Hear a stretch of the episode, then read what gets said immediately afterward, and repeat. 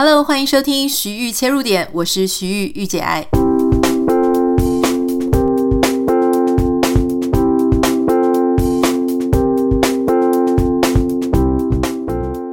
Hello，又到了礼拜五。礼拜五的时候呢，我们照样就是要跟大家介绍一些好看的书、好看的影集或是好看的电影。这个礼拜要跟大家分享的是一个非常大热门，最近很多人都在讨论的一部 Netflix 上面的影集，就是《艾米莉在巴黎》（Emily in Paris）。这个片子呢，它会让我想到之前类似像那个安海瑟薇的一些什么穿着 Prada 的恶魔这一类的这种小品。浪漫爱情剧哈，所以当然很多人会被这一部剧吸引的原因，是因为它的主题是一种它的配方啊哈，它的爱情配方，它的背景配方呢是非常不败的。它就是在讲一个二十几岁的女生和美国女生，她从事行销工作，然后来到了这个梦幻之都巴黎的一则生活的大冒险。好。那美国女生来到巴黎呢，她当然会遇到很多的文化冲击。那尤其她是在行销行业工作，所以她也是负责做一些 social media 的 marketing 的行销。所以整部片呢，它就充满了很多，例如说像年轻人喜欢的 social media，好，在 Instagram 上面怎么样做 marketing，然后有很多 luxury brand 奢华的品牌，然后很多 fashion 的事情，它会让整个视觉画面都非常好看。那特别是因为整个剧影集的背景都在巴黎。黎，所以大家都知道，巴黎就是很多女生的梦幻之都、理想的地方，感觉人生一次，呃，一定要去一次巴黎这样子。好，那我自己其实也去过巴黎，但是我其实平常心讲，我在巴黎待的时间非常短，哈，只有几天的时间，所以。没有办法跟大家讲说有多深入的观察，因为我去的点呢，就是非常观光客的点。那我相信巴黎之美呢，不只是美在巴黎，巴黎它美，我相信美的是一种生活风格，是一种态度，一定要花很多的时间在那里，你才可以真正的去体会一些巴黎比较有深度，然后比较有文化意涵，以及他们是怎么样生活的一种生活方式。那我自己本身很喜欢在出国的时候，就是去观察不同的文化、不同的人他们的生活方式。好，那我们回到这个《Emily in Paris》这部剧呢，其实它播出之后呢，就有非常两极的评价。好，有些人非常非常喜欢它，觉得很好看，因为这个女主角是 Lily Collins 演的嘛。那大家就是一开始当然也是对她有一些好奇。那她算是异能界的第二代，所以很多人就是对他也不陌生。那确实，我觉得他在里面把一个美国甜心的这个角色演得非常好，简直就是安海瑟薇的接班人哈。那他在里面就是呃是一个非常天真的，然后不小心掉到法国，那他拥有所有美国甜心的一些特质。所谓的美国甜心特质就是呃愿意与人为善啦，然后很乐观、很天真，然后呃永不放弃这样这样子的特质哈。那他投入到这个法国的办公室，那主要是因为他们美国芝加哥办公室的公司买下了这个法国的小行销公司，那所以他们就外派他到这个法国的办公室。那原本是他的主管，那主管后来突然因为一个意外，所以没有办法来，所以就由他过来。那他一句法文都不会讲，所以他在大家都知道，在法国的话，如果你不会讲法文呢，其实。呃，会生活的比较辛苦啦，哈。有些人，他们法国人，有些他会讲英文，他也不愿意跟你讲英文，或者他就觉得你没有办法融入当地，哈。所以我想，现在如果你在听 podcast，你自己曾经待过法国，或是你现在就在法国，那或许你也会觉得说，哦，对，那时候要融入其实不是这么容易。我记得我有一个，我有个表姐，那她其实不是在法国，她是在别的国家的法语区。那她的先生就跟她讲说，因为我们这边不是大都市，大都市的话，你可能用英文就可以沟通。可是，如果你是在一个法语区的比较乡下的地方，哈，或是比较偏僻的地方，你如果不会讲法语呢，你就很难被当地的人视为是一体的。那特别是，当然我看过很多书、很多文本上面就会讲说，法国人他其实这个片子里面有一段，我觉得很有趣。他说，如果是中国人在会在你背后讲你坏话的话，那法国人就是会在你面前就讲你坏话。那我也听过很多人在讲到法国的文化的时候啦，就会讲到说法国人讲话真是超直接的，他们普遍都非常爱抱怨事情。那他的抱怨就是出自一种文化习惯哈，就是这这个也要挑剔，那个也要抱怨。然后他们在看到对方不满呃不满意自己不满意的时候呢，会直接讲哈。那因为他们自己也平常都在这个文化下，所以他们如果被别人批评的时候，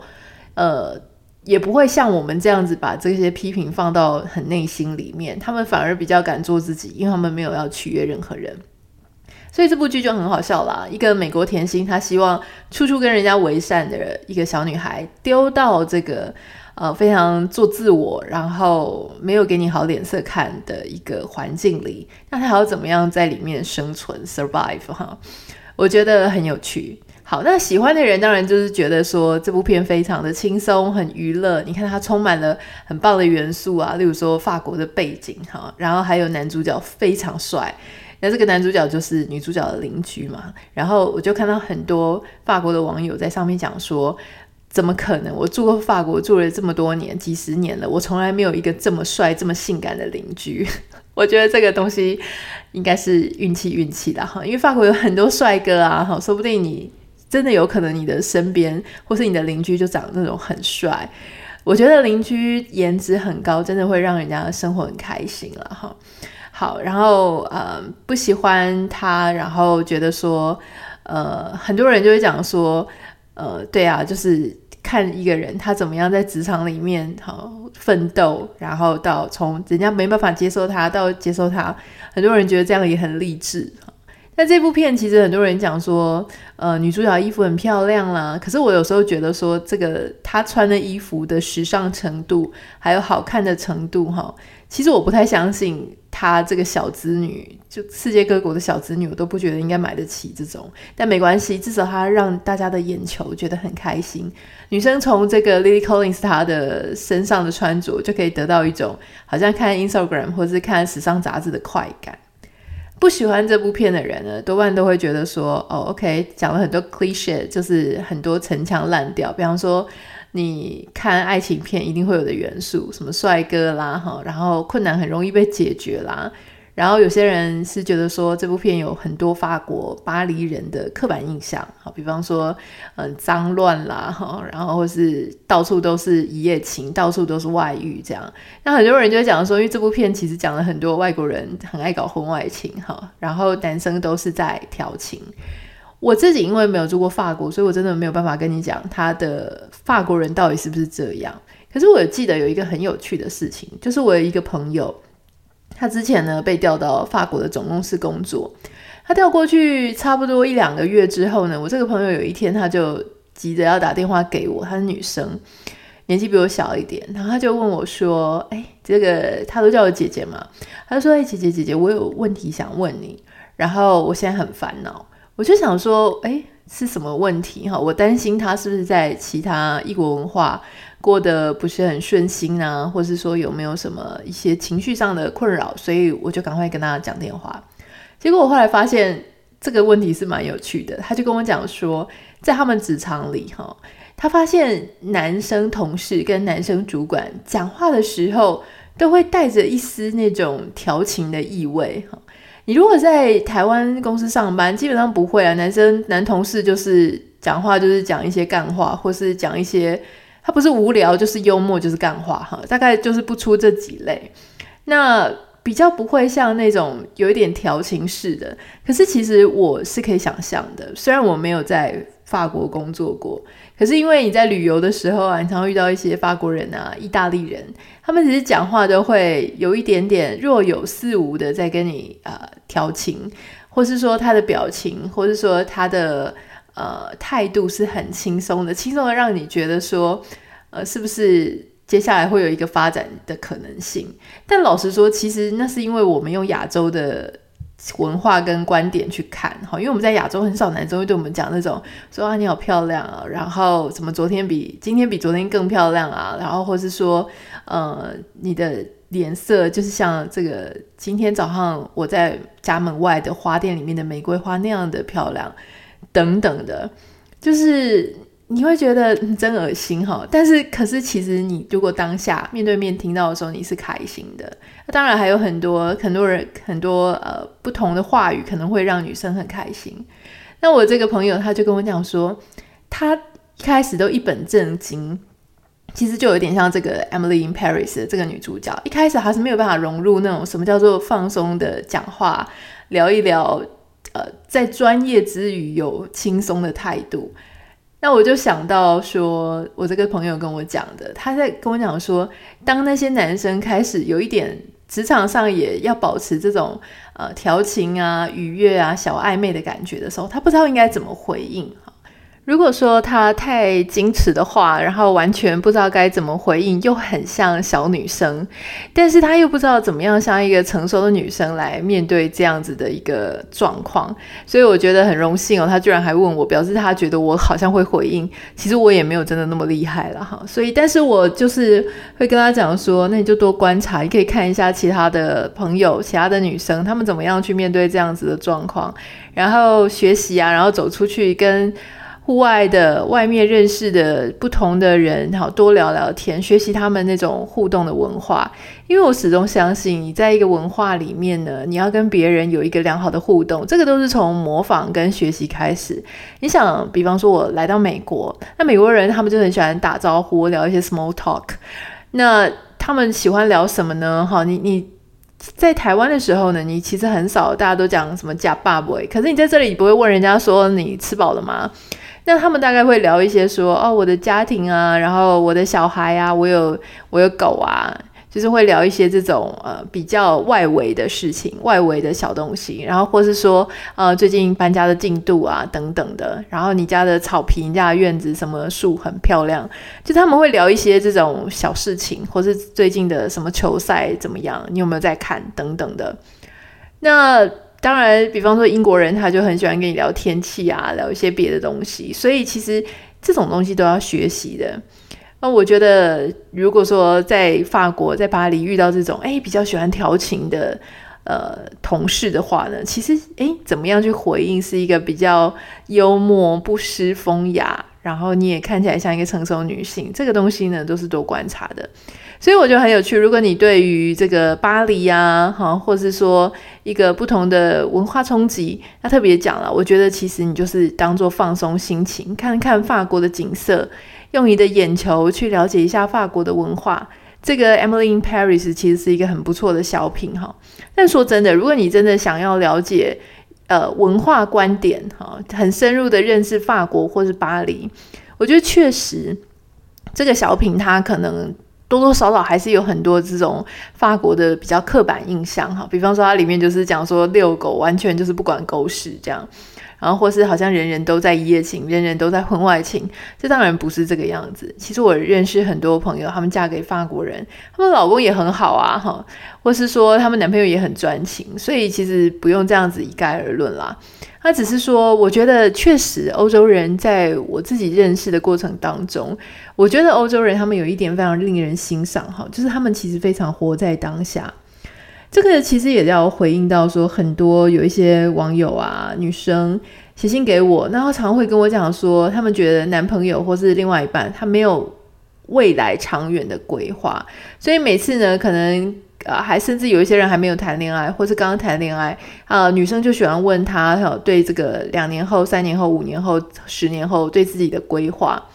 我常常都觉得这些女生，你是怎么了？你是不是人力资源啊？就是公司的 HR 问你的另外一半这种很长远、很 long term 的事情。老实说啦，我觉得谁要问我两年后、三年后、五年后我在干嘛，我是真的回答不出来。哈，因为我觉得你只能相信我。在两年后、三年后、五年后，我仍然会是一个呃这样子个性，然后会尽量让自己进步，在 up to date 的一个状况。可是你要问我说，我到底会做什么？其实我现在回答你的绝对都不是到时候真正的答案。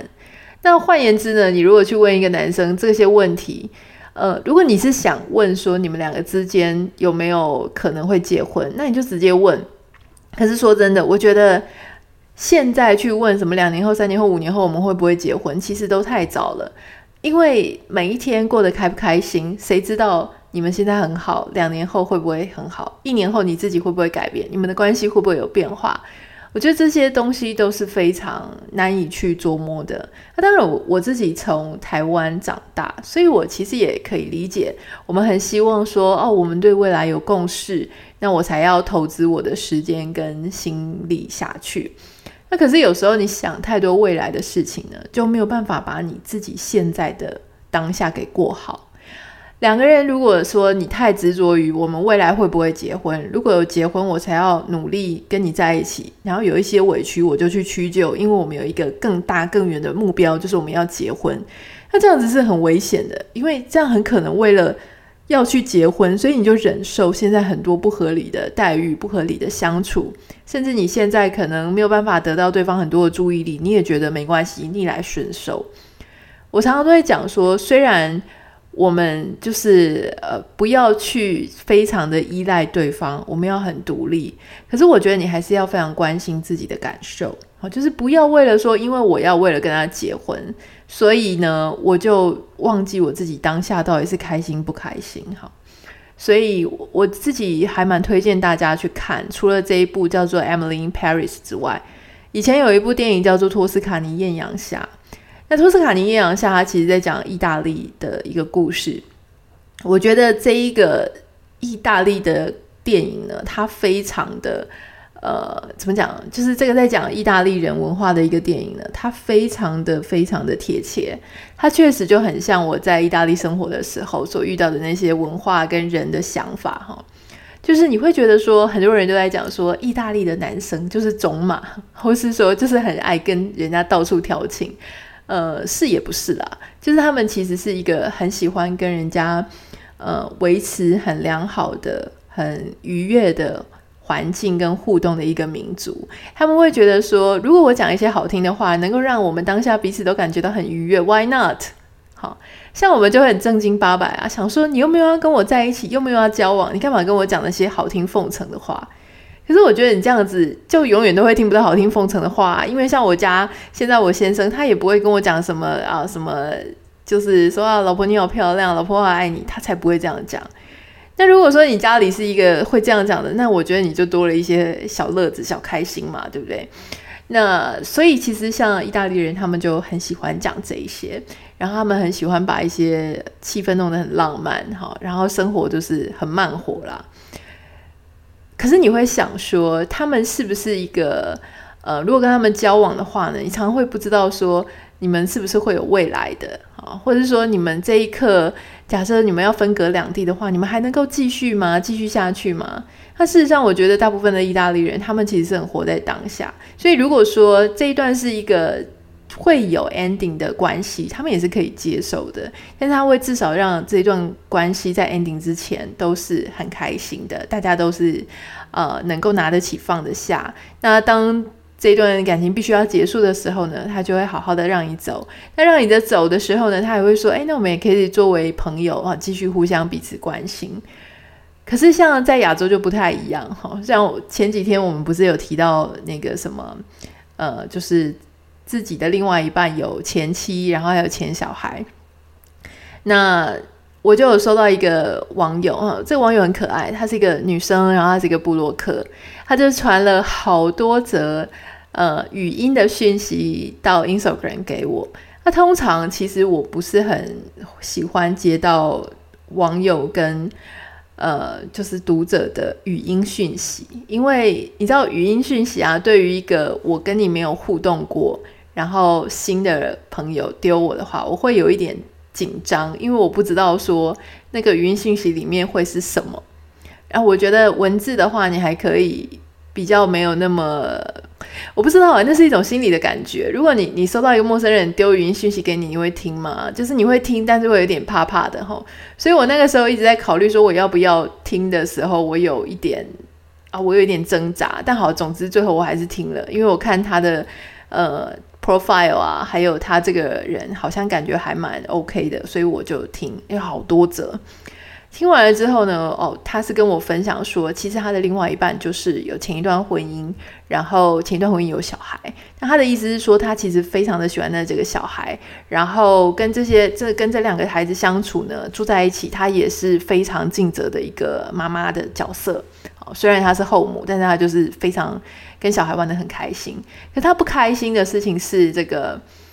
他的先生常常会因为孩子的关系，必须要跟前妻互动。但是他最介意的，还不是因为孩子的事情跟前妻互动，而是跟孩子没有关系的事情，他另外一半也要跟前妻互动。啊，那个这个前妻呢？呃，有时候可能出国需要有人去他家里帮他拿东西啊、弄东西的时候，还会打电话或者传简讯请他前夫帮忙。为什么要请他前夫帮忙的原因，是因为他觉得，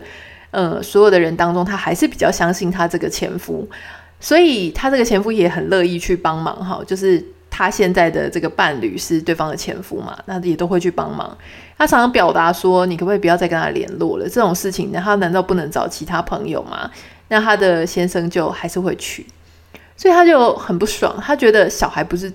最大的问题，最大的问题是为什么这两个人还是要一直在没有小孩的前提，就是说不是跟小孩没有关系的事情，他们两个还要去互动。但我看到这个 case 的时候呢，我就觉得我好像稍微可以理解，为什么呢？因为。我我相信哈，很多人他们在离婚，如果不是离得非常的惨烈、非常的难看，而是两个人还愿意当彼此当朋友，甚至可能在认识新对象之前，他们是有当了一阵子的普通朋友。那其实你硬要他们两个不去联络呢，其实也是非常的尴尬的。当然，我相信很多人没有经历过这一段，可能会想说，离婚就离婚，离婚就要分得干干净净，断得一干二净，不然你对后面的人很难交代。但是老实说，当你是当事人的时候，哈，你会觉得说，没有，我们的心情就是已经把对方当成非常普通的朋友，而且他曾经是你生命当中一个呃蛮特别的人，那他现在呢，就是一个蛮特别定位的一个朋友。那你当然不可能再跟他上床，或者再跟他有什么亲密行为，可是你也同时会觉得说，就此在人间蒸发了跟他的关系，其实好像也是。嗯，我自己是觉得还蛮残忍的。那就像是你一个好朋友，然后你就硬生生的再也不能跟他见面了哈。因为不是每个人离婚都离得很难看，撕破脸，再也不想往来。有一些离婚者的人，他只是因为某些原因，所以他们没有办法生活在一起，所以他们在某一个点上就分道扬镳了。那当然，我自己也同意，就是说，其实你要顾及你现在新的另外一半。那回到那个网友身上，如果说他就一直问我说为什么会这样，其实我只想告诉他，就是说对他们两个当事人来讲，他们就只是把对方当非常普通的朋友。那对男生来讲，男生你知道，女生如果有事情有求于他的时候，他很难去特别去拒绝，因为男生就你知道，男生从小长就是交往啊，朋友。男生的世界里面没有那种跟你切八段这种事情，你知道吗？男生如果他讨厌一个人，他只是少接触，好，他不会去，就是刻意去跟对方有很多很多的来往。可他不像女生一样，女生就是那种会说啊断交，明明就是坐在隔壁，然后我跟你断交，我就是看到你，我也故意不跟你讲话。男生不是这样子的，所以。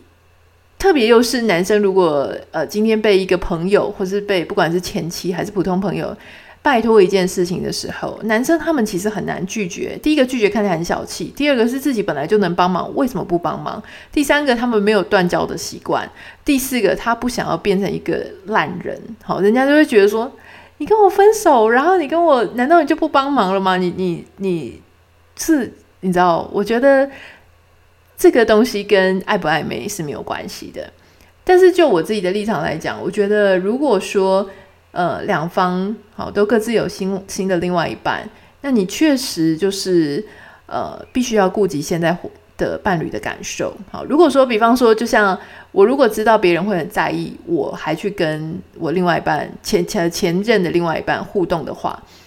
那我就会尽量避免这件事情。好，如果我知道，我就会避免。好，如果说没有非得一定要互动的话，我就会去避免它。那如果还有一定要互动的事情，那那就必须做有限制、有限度的互动。那如果说对方的另外一半其实一点都不介意，那我就会觉得那 why not？就是人生当中的一个朋友嘛，好，其实也算也算是一个蛮特别的朋友。好，那回到就是，我觉得也许我的心态呢，因为在这一段常常出国，然后常常看到欧洲人他们那么达观哈。就是他们对过往的事情，就是当做一段，好，就是打开过的一页篇章。呃，分手了，结束了，就把书本关上去。但你不需要把整本书丢掉嘛？哈，就是老实说啦，两个人的关系走过那样一段，其实就再也回不去原本那样子了。最漂亮的时间点，曾经在一起，结束了，分开了，那一切就会不一样。不一样的话，能不能够当个朋友，互相珍惜对方？我觉得在意大利是可以的哦。很多意大利的人呢，其实他们也是看得蛮开的。那像上一次讲的北欧人，我觉得那个是看得。非常开，所以还蛮有趣的。好，所以我我想这件事情没有标准答案啦，因为每个文化它对于这些事情的想法都不太一样。所以呢，如果你好，今天就是要推荐《Emily in Paris》。如果你对巴黎有兴趣，对文化冲击有兴趣，或者你只是纯粹想放松，看一个女生的爽片，呃，一切都很漂亮，一切都很梦幻，一切都很正向跟乐观，我觉得你是可以看这一部片。那如果你想要了解说欧洲人怎么样很达观的活在当下，他们对爱情的态度，哈，那我觉得你可以看那个托斯卡尼艳阳下。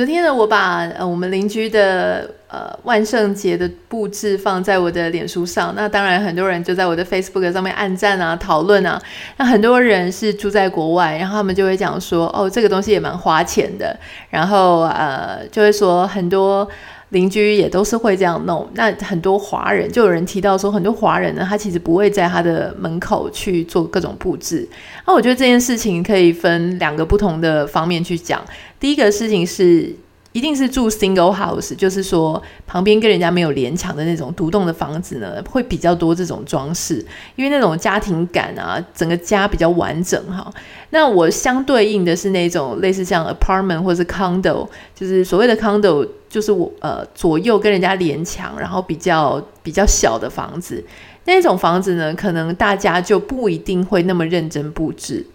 好，那讲到另外一个是，除了房型的差别有可能会影响布置的意愿之外，第二种是呃，是不是华人？确实，我觉得华人哈比较不会去花很多钱去布置什么，因为他们那个 Halloween 就是万圣节之后呢，就会有一个 Thanksgiving 会有那种秋天布置。呃，如果你说万圣节它是那种骷髅头啦，哈，然后恐怖气氛啊，蜘蛛丝啊。我看我邻居家居然还有人在前院上面放那种两个墓碑跟十字架，然后很恐怖这样，我就想说哇，放墓碑在前院，这个真的太超过我没办法。那。这个日子之后呢，就是 Thanksgiving 嘛，就是感恩节。感恩节的话，很多人会有秋天布置。所谓的秋天布置呢，就是会放成橘黄色的，然后枫叶、南瓜哈，然后有一些格子布啊，或是红色、绿色这种围巾啊、灯泡等等的，把整个前院布置得非常的秋天。秋天之后就是圣诞节了哈，所以大家其实都很忙。到圣诞节一定是重头戏，就是圣诞节布置。那我在贴文里面有讲到说。就是呃，我我贴了我邻居的朋友的这个照片，在我的私人脸书上。那我就有朋友，他是嫁美国人，他就跟我讲说啊，你赶快放弃万圣节，因为万圣节就快到了嘛，哈。他就说你应该专攻圣诞节，因为圣诞节大家就会布置得很夸张。他说他的婆婆，白人的婆婆呢，就是花了一整年的时间都在准备这个圣诞节。然后我就听了，觉得压力很大，因为在美国郊区，原来大家都会比。比较这些事情，那很多人就是会特别去走路，或者去开车去看别人家的装饰怎么装饰哈，然后就是 inspire 一些想法，回家去做自己的装饰。嗯，然后当然就有网友讲说，华人比较不会去在自己家前院做装饰。我自己的想法是这样啦，第一个，华人本来就不是华人，本来就是那种非常的偏实用主义或者务实主义，所以你叫他布置他家里呢，他可能觉得比较还好哈，比较 OK。他布置前院，前院用不到，说真的，你在前院的时间也没有多少，所以他们就不一定会去布置。而且其实布置也蛮花钱的，一颗大南瓜，我今天去看大南瓜就要台币大概三四百块。就是放在前庭的，然后可能有些人他又要放一个谢寄生，然后放两个什么就是 candle 的那种落地的烛台，然后你去放很多东西，诶，其实也要好几千块在外面哈。那我那时候就放一张椅子在外面的时候，我心里想说椅子会不会被偷？所以我觉得也许很多亚洲人也会这样子想，就是万一你放在外面被拿走了，那不是很浪费、很可惜吗？诸如此类，想了很多之后，你就会不布置。可是老实说啦，我现在的心态有点改变。当然是我第一次住到 single house 嘛，因为我们搬到这样子的一个独栋的房子。然后第二个是我一直都觉得，当你住到一个新的文化、新的环境的时候，我就会让我自己尽量的去 mix，就是去采取像那个环境的生活方式更多一点。呃，老实说，其实加州它是一个你一辈子都不会讲英文，你也活得下去的地方，所以很多那种。来这里的移民啊，然后或是一些上了年纪的爸爸妈妈，他们一直都跟华人活在一起，也每天都是上华人超市，然后就是非常黏华人的所有的一切。那就像你出去旅游的时候，你会发现很多呃，可能印度人都会挤在一起，然后很多穆斯林都挤在一起，他们其实也不太愿意改变自己去向欧美的文化。那我自己本身比较不支持这样，我自己希望说，如果今天我已经选择一个不同的文化生活。我希望我能够活得至少多像他们一些些，然后让他们跟我的文化做一些 mix 跟融合，他才不枉我已经搬过来这里，对吗？所以，我并不是说要抛弃我们的农历过年，那只是说，诶，也许在人家这些文化上，我可以多像人家一些，我也可以家里准备糖果让小孩来敲门，然后我也可以在圣诞节，如果大家都想布置，大家都觉得布置很开心，我也很享受这样子的过程，那我就去做哈。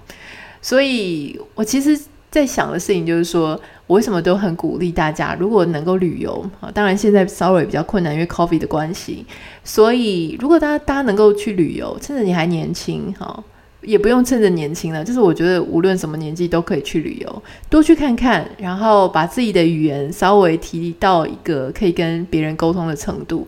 然后多去吸收不同的文化，多看，然后去模仿别人不同的生活方式。带一些东西回到你自己的生命当中，回到你自己的生活当中，我觉得那绝对是一个非常棒的体验。如果你也喜欢今天我们的节目的话呢，不要忘记要订阅我的频道。然后呃，这个如果你有任何想要跟我分享的心情、收听心得，或是你也喜欢去哪一个国家玩，或是你是不是也住在国外，你有没有布置你的前院，都欢迎分享你的照片给我，可以私讯到我的 Instagram 账号 Anita 点 Writer A N I T A 点 W R I T E R。很多人会私讯给我，所以我会我自己的习惯，我不是每天都会回讯息，我可能会积个两三天，然后一次用语音回复。因为用语音回复，所以如果有一些字打得怪怪的，麻烦你也要来问我一下，因为我可能没有检查到或者什么就会送出去了。这样